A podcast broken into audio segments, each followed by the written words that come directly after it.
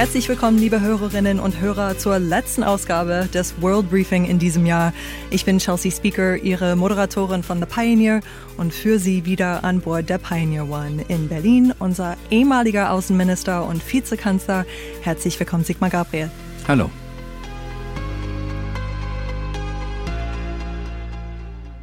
Lassen Sie uns zu Beginn diesmal kurz auf dieses Jahr zurückschauen, auf diese Welt im Wandel, die zwar immer noch von Corona bestimmt ist, aber nicht allein entscheidend.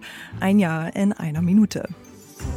Ermutigt durch Äußerungen von Trump war ein Protestzug seiner Anhänger gestern eskaliert.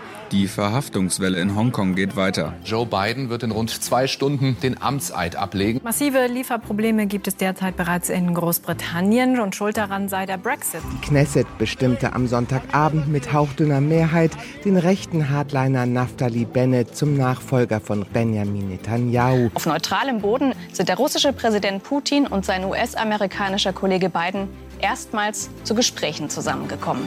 Der russische Kreml-Kritiker Alexei Nawalny ist kurz nach seiner Landung in Moskau am Flughafen festgenommen worden. Am Flughafen in Kabul haben jetzt die Taliban die Kontrolle übernommen.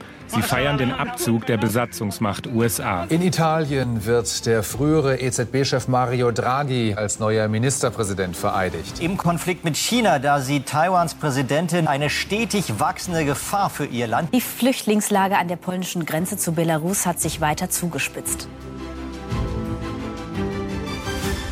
Wenn Sie das hören, wie würden Sie dieses Jahr resümieren? Als ein Beweis dafür, dass der amerikanische Analyst Ian Bremmer recht hat, der sagt, wir leben in einer Phase ohne Weltordnung. Er nennt das G0, G0-Welt, also nicht etwa G20 oder G7 oder gar UN-Konferenzen, sondern eine Welt, in der um Macht gerungen wird, bei der Geopolitik wieder wichtiger ist als Geoökonomie. Wir haben in der Globalisierung 30 Jahre erlebt, dass die Wirtschaft wichtig war, dass Politik sich am besten raushalten sollte, dass die Märkte international verzahnt sein sollten. Jetzt erleben wir eine Phase, wo genau das Gegenteil passiert.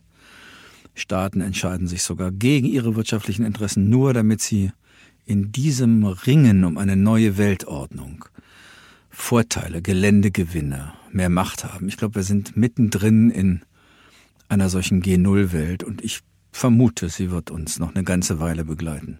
Einige dieser Themen werden wir auf jeden Fall mit ins neue Jahr nehmen. Die Konflikte mit China und Russland, die Migrationskrise, den Brandherd Afghanistan und sogar Donald Trump wird uns wohl weiter erhalten bleiben, oder? Ja, das ist vielleicht sogar die größte Sorge, die man haben muss. Äh, ich meine, wir reden viel über China und über Russland und das zu Recht.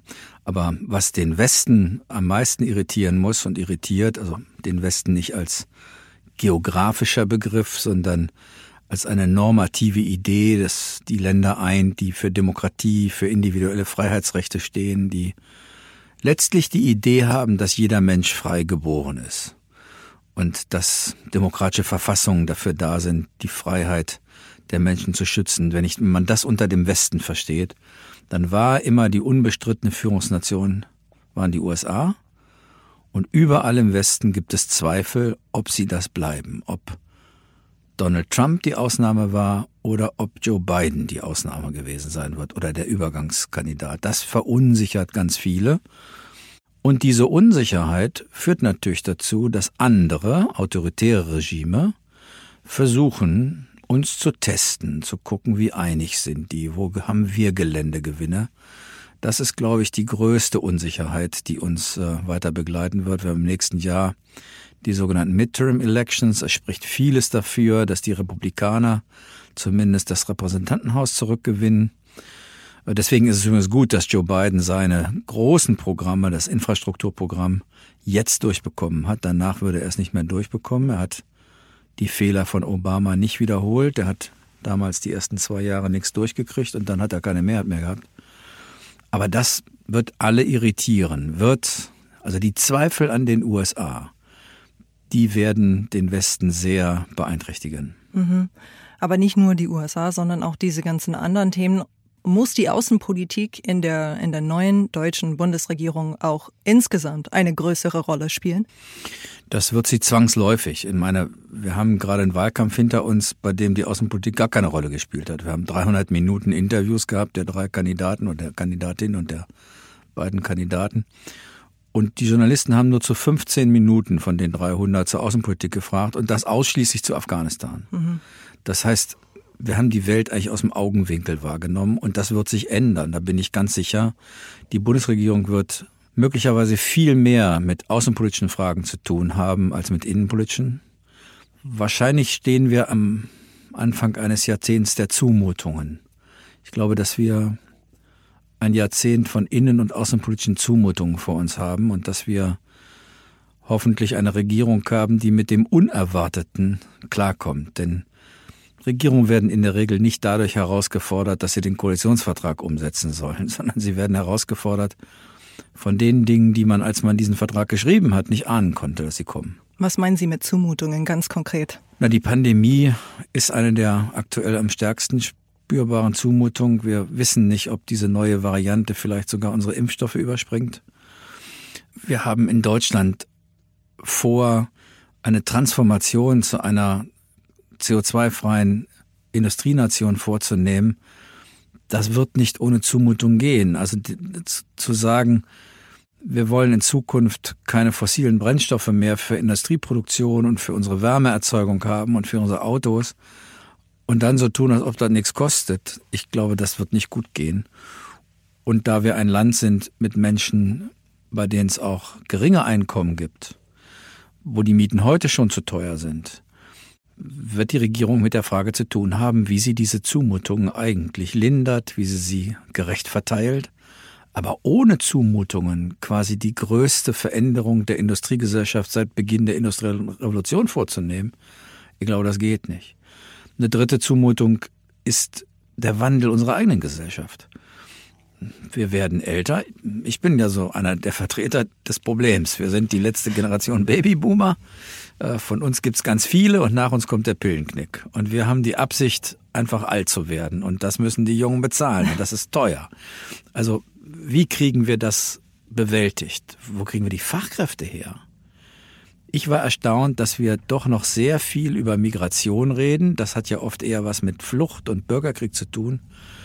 Und dass wir uns nicht viel stärker dazu bekennen, qualifizierte Fachkräfte nach Deutschland einzuladen. Das geht aber nur, wenn man denen sagt, wenn du hierher kommst, kriegst du die deutsche Staatsbürgerschaft, du kannst hier bleiben, du kriegst hier einen ordentlichen Job.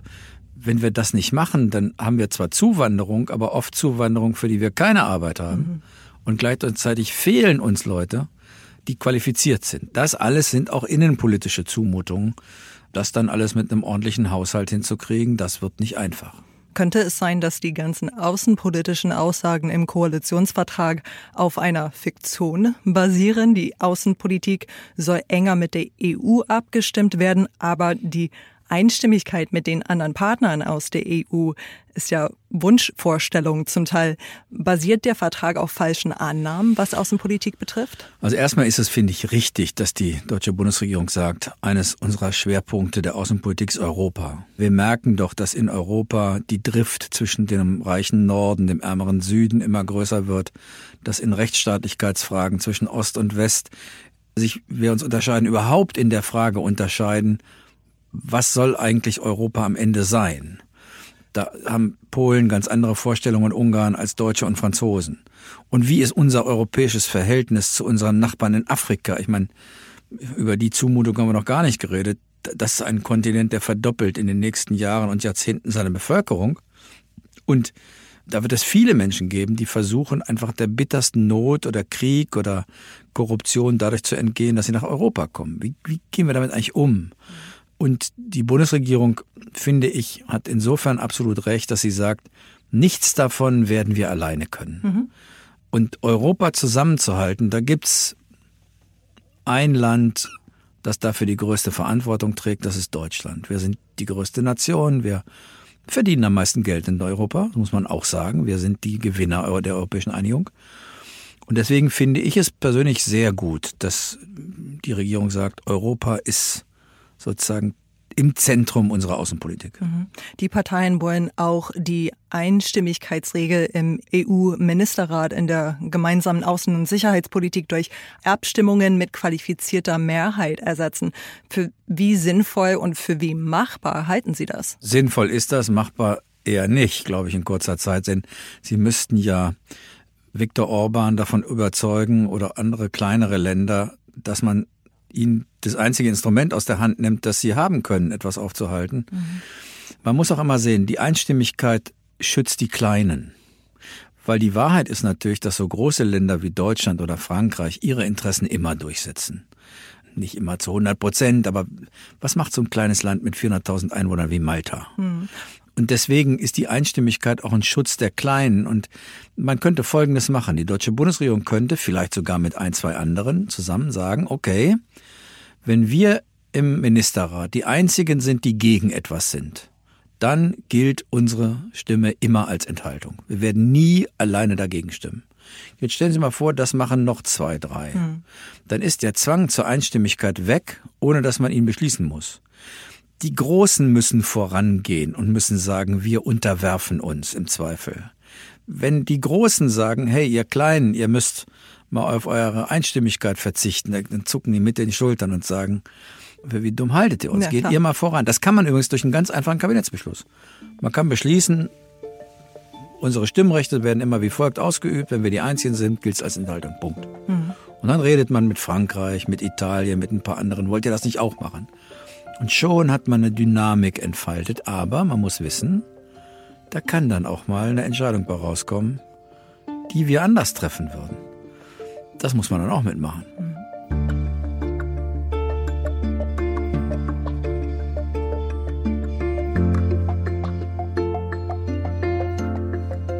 Die neue Bundesregierung hat natürlich auch gar keine Schonfrist jetzt bei außenpolitischen Themen.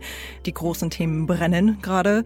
Lassen Sie uns kurz über Russland sprechen. Das Treffen im Sommer zwischen Biden und Putin war maximal der Anfang eines langen Weges.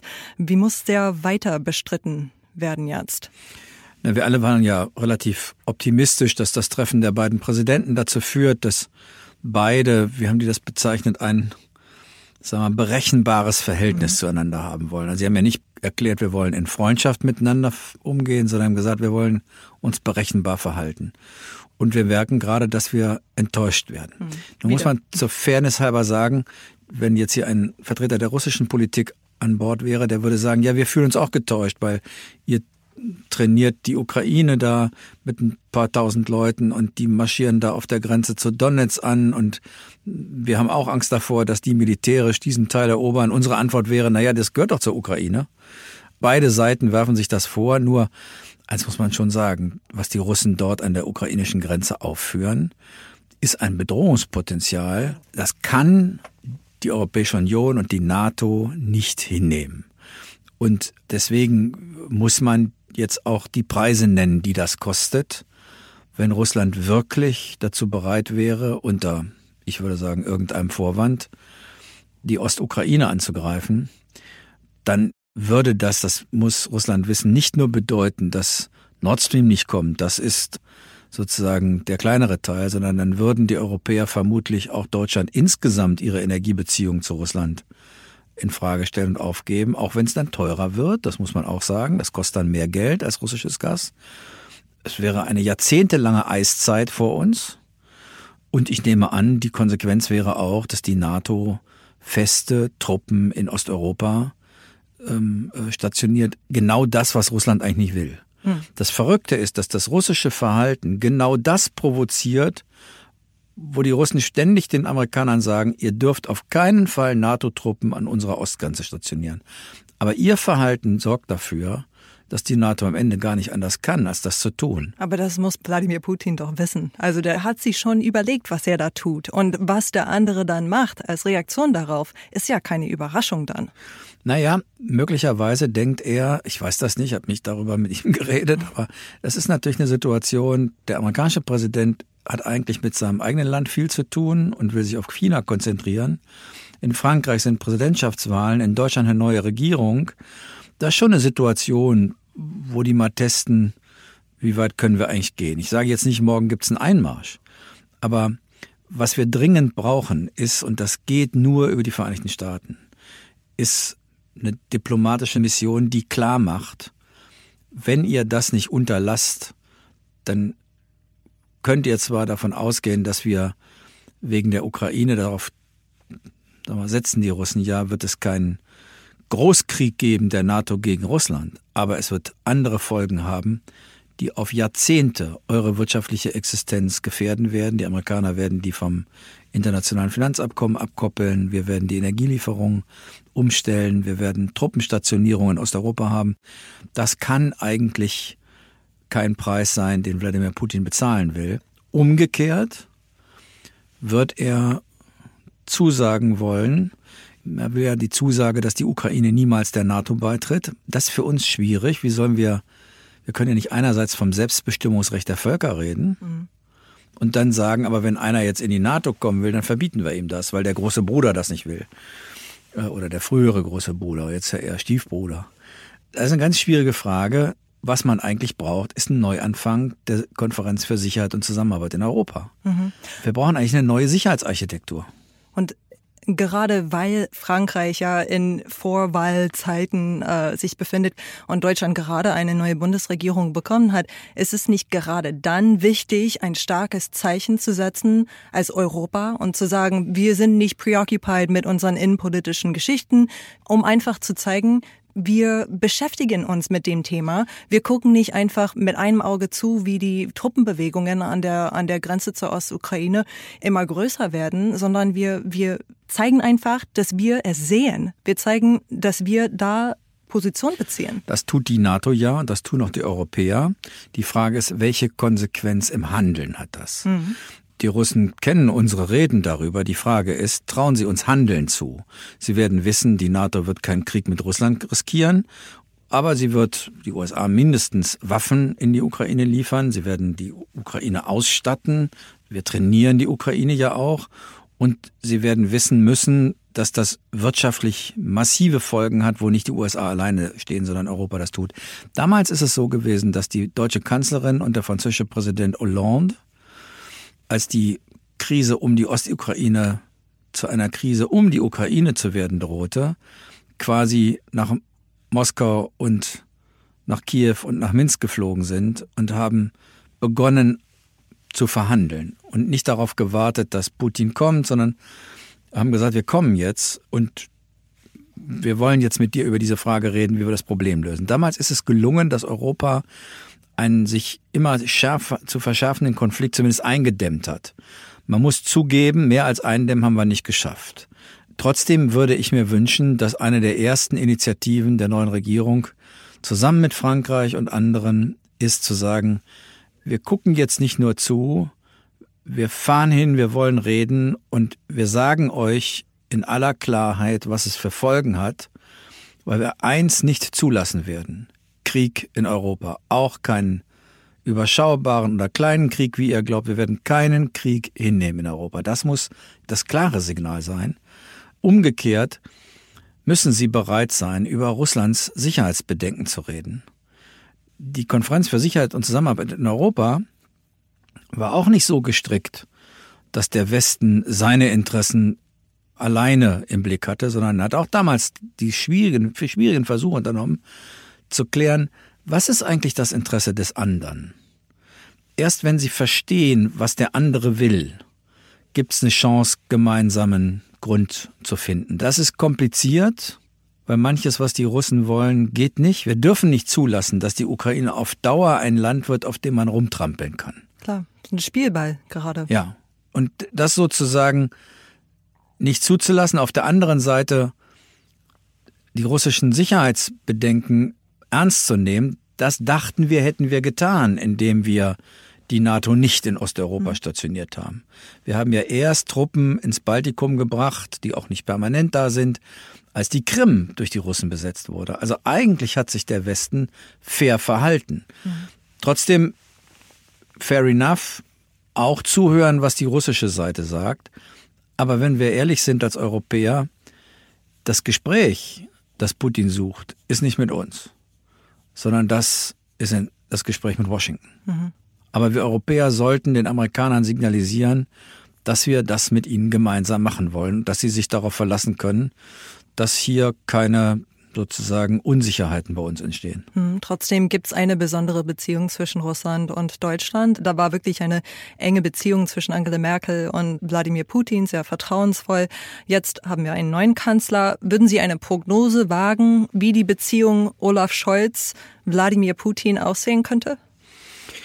Ich glaube, dass sie rational sein sollen und rational werden können. Da habe ich überhaupt keinen Zweifel. Scholz ist ein Ausbund an Rationalität übrigens auch an Verlässlichkeit. Und das muss Wladimir Putin wissen. Die werden sich schnell kennenlernen und werden darüber zu reden haben. Aber es wird keine deutsche Russlandpolitik geben. Es gibt, wenn, eine europäische Russlandpolitik. Also eine deutsche Russlandpolitik, dann gehen unsere Nachbarn, da gehen alle Alarmglocken auf. Also wenn Sie einem Polen sagen, Russland und Deutschland verhandeln, ohne dass ein Pole am Tisch sitzt, wird der nervös, weil das in der Vergangenheit immer schlecht ausgegangen ist für Sie. Deutschland muss im Verbund arbeiten, im Verbund der Europäischen Union, im Verbund der NATO. Das ist das, was die neue Regierung schaffen muss. Im Koalitionsvertrag bekennen sich die Parteien zum transatlantischen Bündnis und zur NATO. NATO-Generalsekretär Jens Stoltenberg war vor ein paar Wochen hier auf der Pioneer One äh, zu der NATO-Talk-Konferenz und er hat auf höhere Verteidigungsausgaben und den Verbleib der US-Atomwaffen in Deutschland gepocht. Welche Gefahren lauern für Deutschland mit Blick darauf? Gar keine, weil die deutsche Bundesregierung daran nichts ändern wird. Das umstrittene Ziel sind diese zwei Prozent Anteil am Bruttoinlandsprodukt, das sozusagen jährlich in die nationale Verteidigung gesteckt werden soll. Eine kluge deutsche Politik würde, glaube ich, sagen, okay, wir packen 1,5 Prozent in die deutsche Bundeswehr und 0,5 Prozent in die Verteidigungsfonds Osteuropas in der NATO. Das hat mal der Janusz Reiter, früherer polnischer Botschafter, äh, mit mir zusammen entwickelt. Warum glauben wir das? Zwei Prozent in die Bundeswehr. Ich habe meine Zweifel, dass die Bundeswehr heute mit ihren 45 Milliarden anständig umgeht. Ich möchte nicht wissen, wie viel Geld da verschwendet wird, wenn wir daraus 80 Milliarden jedes Jahr machen.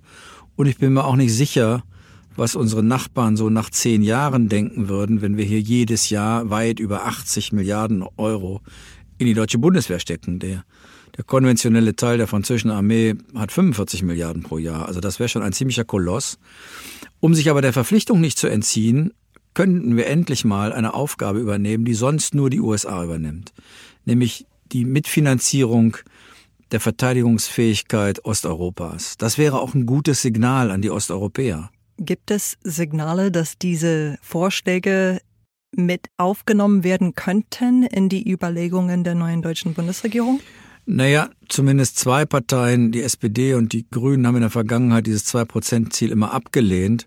Natürlich kann man die Frage stellen, ist ein solches quantitatives Ziel eigentlich richtig? Ist es nicht viel wichtiger, qualitative Ziele zu bestimmen? Das kann man alles machen.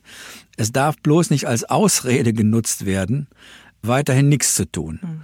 Und ich glaube, das ist eine Aufgabe, die wir vor uns haben, doch einen stärkeren europäischen Pfeiler innerhalb der NATO zu bilden, denn die Amerikaner werden sich stärker auf den Indo-Pazifik konzentrieren und das bedeutet, dass die Europäer einen eigenständigeren, stärkeren eigenen Pfeiler innerhalb der NATO aufbauen müssen.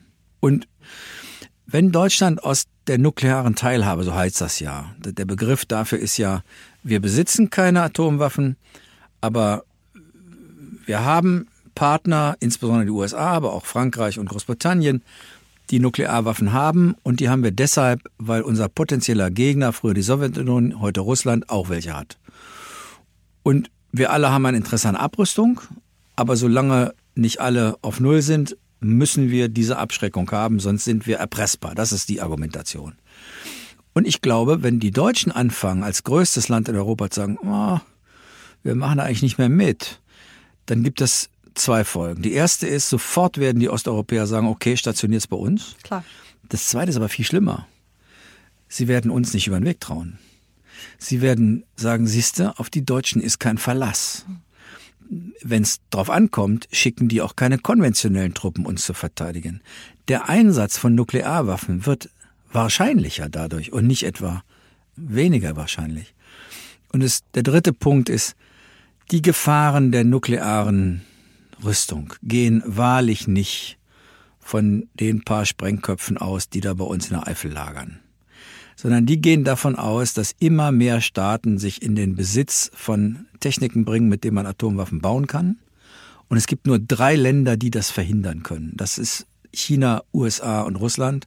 Wenn die drei nicht zusammenarbeiten, dann wird die, so nennt man das ja, die Proliferation mit Nukleartechniken immer weitergehen. Deswegen ist eine Rolle Europas zum Beispiel, mit den dreien über die Frage zu reden, was können wir miteinander tun, um das Verbot der Verbreitung von Nuklearwaffentechniken besser durchzuhalten. Da liegt der Hase im Pfeffer.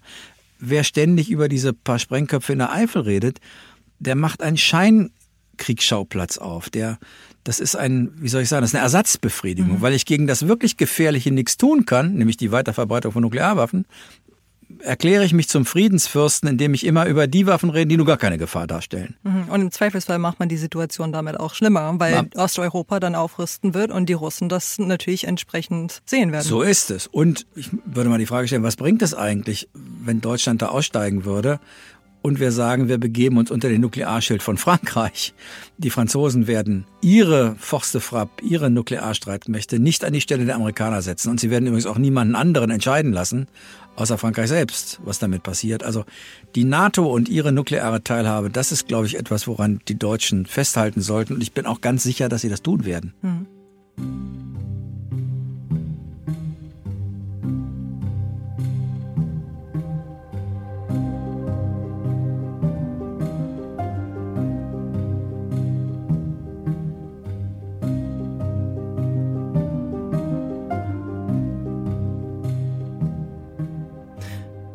Wenn wir hier mal aus den Fenstern unseres Redaktionsschiffes in Berlin schauen, ist da jetzt auch alles neu, inklusive des Außenministeriums mit Annalena Baerbock. Inwieweit schauen die Mächtigen der Welt auf dieses Ministerium oder zählt für sie nur, wer im Kanzleramt sitzt? Na, es ist schon so, das stimmt, dass durch die, ich habe gesagt, durch die Vergipfelung der Welt vieles in die Regierungszentralen gewandert ist. G7, G20 und andere Europäischer Rat Staat- und Regierungschefs. Bis zum Lissabon-Vertrag waren die Außenminister da dabei, jetzt sind das nur noch die Staats- und Regierungschefs. Also es ist schon so, dass viel der Außenpolitik im äh, in der Regierungszentrale äh, sitzt. Das ist nicht nur in Deutschland so. Trotzdem hat das Auswärtige Amt ja enorme Aufgaben. Die diplomatischen Beziehungen pflegen, das hört sich so, so nett an, aber das, da geht es natürlich darum, dass man auslotet, wo gibt's eigentlich Verhandlungsfähigkeiten, wie kommen wir aus Krisensituationen raus, äh, wie gehen wir mit Partnern um, die ganz andere Werte vertreten und Vorstellungen haben als wir. Das Auswärtige Amt wird in Europa eine sehr große Bedeutung haben. Und es kommt natürlich auf den oder die Amtsinhaberin an. Und ich glaube, dass Annalena Baerbock äh, ziemlich erfrischend sein wird im Auswärtigen Amt.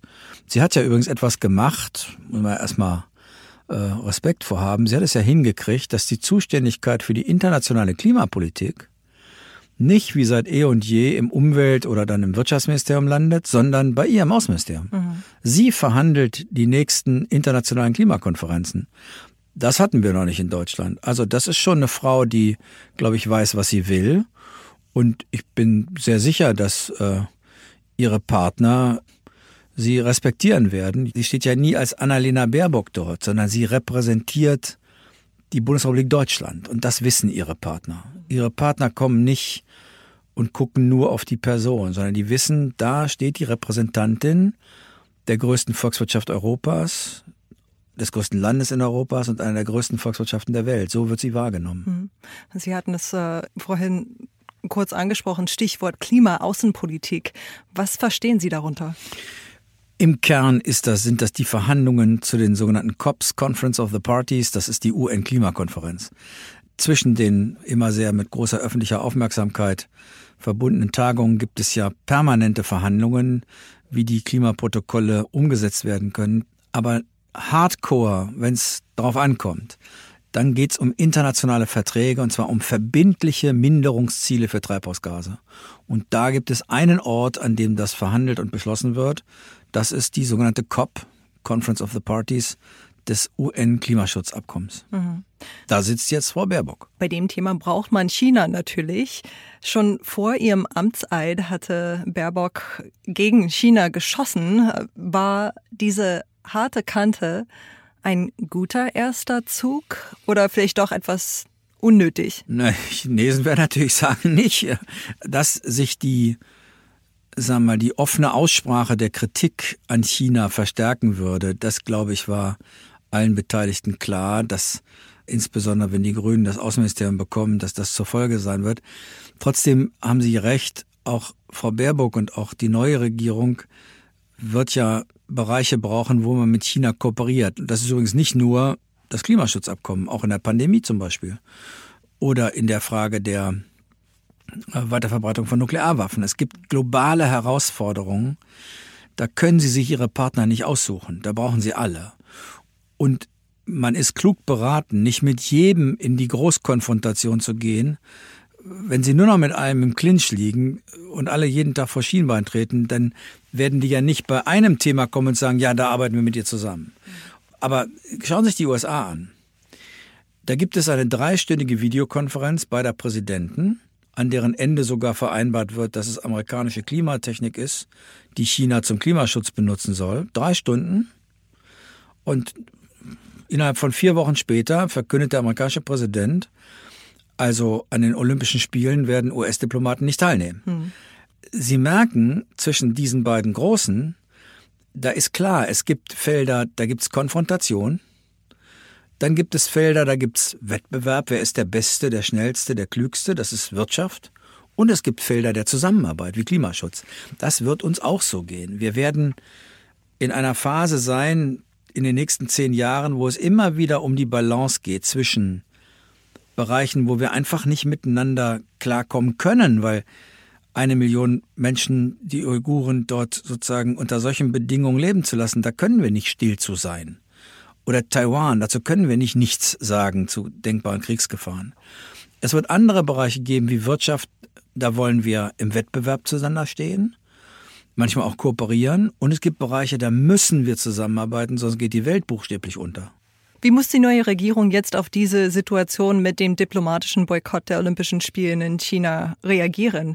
Ja, das Erste, was ich mal versuchen würde, ist, äh, auch den chinesischen Partnern, ob man damit Erfolg hat, weiß ich nicht, aber klar zu machen, dass eines nicht funktionieren wird auf Dauer. Dass man immer enger zusammenarbeiten will wirtschaftlich und dass man bestimmte Bereiche ausklammert, wo man nichts zu sagen darf. Also China ist ja ein Land, das immer stärkeren Einfluss in der Welt ausüben will, das auch Zusammenarbeit will, das Einfluss will. Aber da muss man dem Land sagen, das ist ja in Ordnung, dass ihr das macht. 1,4 Milliarden Menschen haben jedes Recht dazu, mehr Einfluss zu gewinnen. Aber es kann nicht sein, dass ihr die Felder definiert, bei denen ihr bereit seid, mit uns zu reden und ansonsten haben wir den Mund zu halten. Ich hm. meine, auch, die, auch China hat die Erklärung der Menschenrechte der Vereinten Nationen unterschrieben. Die Ampel will sich im Rahmen der Ein-China-Politik der EU für die verstärkte Einbindung Taiwans in internationale Organisationen einsetzen. China versteht die Ein-China-Politik natürlich ganz anders. Sie schließt die internationale Anerkennung der Eigenständigkeit Taiwans nämlich komplett aus. In China wird derzeit gegen Taiwan massiv aufgerüstet. Wie viel davon ist reine Machtdemonstration und wie viel ist echte Kriegsgefahr? Ehrlich gesagt hat das auch was damit zu tun, wie wir uns und vor allem die USA sich gegenüber Taiwan benehmen.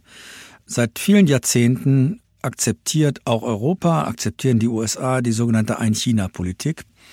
Wenn man an diesem Status, den es jetzt gibt, vom Westen aus schnell was ändert, dann provoziert man ein Eingreifen das sonst möglicherweise zu verhindern wäre. Ich wäre jedenfalls sehr vorsichtig, mit dem Feuer zu spielen. Die Amerikaner haben aus guten Gründen Taiwan immer unterstützt, sind militärisch vor Ort, sind aber nie den Schritt gegangen, dass sie gesagt haben, wir erkennen Taiwan diplomatisch genauso an, wie wir das mit der Volksrepublik tun. Man muss jetzt sich in die Lage der Chinesen versetzen. Man muss das nicht gut finden, was sie mit Taiwan machen, aber die Kommunistische Partei Chinas hat auf ihrer Seite stehen, das Empfinden der allermeisten Chinesen, die hat uns befreit von der Vorherrschaft der Kolonialstaaten, die China unterdrückt haben, die China gespalten haben, Die Einheit Chinas wird nicht nur vom chinesischen Staatspräsidenten gefordert, sondern das ist etwas, was tief in diesem Land verwurzelt ist. Und man muss, glaube ich, ein bisschen mit Augenmaß die Politik betreiben. Also ich würde jedenfalls nicht dazu raten, jetzt mit überschießendem Idealismus Taiwan anzuerkennen, weil man möglicherweise damit eine riesen Blutspur hinterlässt, äh, die keiner wirklich haben will.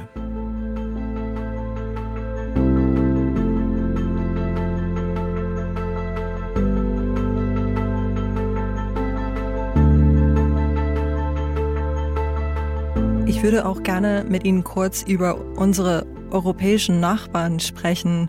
Derzeit tut sich viel in Frankreich. Im April steht die Präsidentschaftswahl an und derzeit sind über zehn Kandidaten bestätigt, wobei Macron selbst noch nicht offiziell erklärt hat, erneut anzutreten. Es gibt drei sehr rechte Kandidatinnen. Womit rechnen Sie? Ja, ich glaube, dass wir am Ende äh, den französischen Präsidenten wieder im zweiten Wahlgang sehen werden und spricht immer noch sehr viel dafür, dass äh, Frau Le Pen seine Gegenkandidatin ist und er dann spricht sehr viel dafür, dass er Präsident bleibt. Aber es gibt zum ersten Mal eine respektable Kandidatin auf der konservativen Seite, also jetzt nicht rechts außen, sondern die klassischen Konservativen Frankreichs. Die ist, äh, glaube Bürgermeisterin der Ile-de-France, mhm. ist äh, eine wirklich ernstzunehmende Herausforderin. Man wird sehen, wie sie sich in den nächsten Wochen entwickelt. Es kann natürlich sein, dass, oder sagen wir so, ich hoffe nicht, dass diese Kandidatin Macron so viel Stimmen wegnimmt, dass am Ende davon Le Pen profitiert. Aber das müssen die Franzosen entscheiden. Ich glaube, nach wie vor spricht eine Menge dafür, dass im zweiten Wahlgang äh, Le Pen und Macron aufeinandertreffen und dann bleibt Macron Präsident. Aber sicher ist heutzutage gar nichts. Mhm. Mario Draghi und Macron arbeiten eng zusammen und sehen vieles ähnlich, zum Beispiel in der Finanz- und Europapolitik. Jetzt haben sie einen lange geplanten Kooperationsvertrag unterzeichnet. Entsteht da eine neue europäische Achse in dieser Post-Merkel-EU? Ja, das ist wohl der Fall das ist ganz interessant, das zu beobachten. Erstmal finde ich es wichtig zur Kenntnis zu nehmen, Mario Draghi hat mit der Politik seines Vorgängers Schluss gemacht, sich immer stärker China zu öffnen. Und das Salvini haben die Chinesen ja richtig Zugang gekriegt zur Europäischen Union und auch ihr das spalterische Potenzial dabei entwickelt. Das ist, hat Draghi beendet. Und es ist kein Wunder, dass Frankreich und Italien sich stärker koordinieren wollen, weil natürlich in der Finanzpolitik die beiden Länder eine andere Auffassung vertreten als Deutschland, noch mehr als die Nordeuropäer. Auf Deutschland wird eine schwierige Vermittlerposition zukommen. Das ist schon die gleiche, die wir gesehen haben bei der Schaffung des Europäischen Wiederaufbaufonds nach der Pandemie, die 750 Milliarden Euro, äh, wo ja die sogenannten Frugal Four oder sparsam Vier oder Fünf versucht haben, das zu stoppen. Und Deutschland ja eigentlich auch die Position innehatte, sie ist gegen gemeinschaftliche Schuldenaufnahme in der EU. Warum sagt Deutschland das? Weil sie sagt, na ja, wenn wir zu folgender Situation kommen. Einer nimmt die Schulden auf und der andere muss dafür haften. Das geht nicht gut sondern Risiko und Haftung müssen immer in einer Hand sein. Es kann nicht sein, dass ein Teil Europas Schulden macht und die anderen müssen mit ihren Steuergeldern haften. Das ist die prinzipielle Haltung. Jetzt hat man in der großen Krise gesagt, okay, einen überschaubar vertretbaren Betrag, da haften wir gemeinsam. Und jetzt ahnen wir alle, wir werden in den nächsten Jahren, das ist auch eine Zumutung, wir werden eher mit höheren Inflationsraten zu tun haben. Irgendwann wird die EZB möglicherweise gezwungen sein, ihre Zinspolitik zu ändern und sobald die Zinsen auch nur ein bisschen steigen, geraten Länder wie Italien, Frankreich und andere in gigantische Haushaltskrisen. Die Länder, die jetzt schon zu hoch verschuldet sind, können sich diese Verschuldung nur leisten, weil sie eigentlich keine Zinsen zahlen müssen. Wenn das sich ändert, wird's gefährlich. Und dann kommt die Frage, wer nimmt die Schulden auf? Und da hat Deutschland ein besseres Rating als Italien, Frankreich und andere. Wie gehen wir im Euroraum damit um, dass einige Staaten sehr stark sind und andere nach der Pandemie noch eher schwächer werden? Soll das so weitergehen, dass die Starken den Schwachen dann immer sagt, ihr müsst halt sparen? Hm. Und in diesen schwachen Ländern die Leute auf die Barrikaden gehen und Rechtsradikale wählen? Oder gibt es Möglichkeiten, dass die Reichen den Schwachen doch helfen? Und wo sind die Grenzen? Mhm. Und wie verhindert man diese verheerende Entwicklung, der eine macht Schulden, der andere muss zahlen? Das sind ungelöste Fragen. Mhm. Und es gibt wieder ein Land, das in der Mitte liegt, das sich darum kümmern muss, das ist Deutschland. Weil die Nordeuropäer ein Stück auf uns hören, weil sie wissen, deutsche Finanzpolitik ist solide. Und die Südeuropäer, weil sie wissen, Deutschland will eigentlich Europa zusammenhalten. Das wird eine ganz schwierige Aufgabe für die neue deutsche Bundesregierung sein. Wie sieht die Welt anders aus, wenn wir uns hier in einem Jahr wieder treffen? Ich hoffe, dass wir in einem Jahr ein paar der Krisen haben eindämmen können, wenn nicht sogar befrieden, insbesondere die Lage hier in Europa, in der Ukraine. Mir macht das große Sorgen, was da stattfindet. Und ich hoffe auch, dass wir die Pandemie besser in den Griff bekommen. Aber die Hoffnung hatte ich auch vor zwei Jahren schon. Hm. Also mal gucken. Wir bleiben aber optimistisch, ne? Na klar. Alles klar. Dann vielen Dank und wir hören uns im neuen Jahr. Gerne.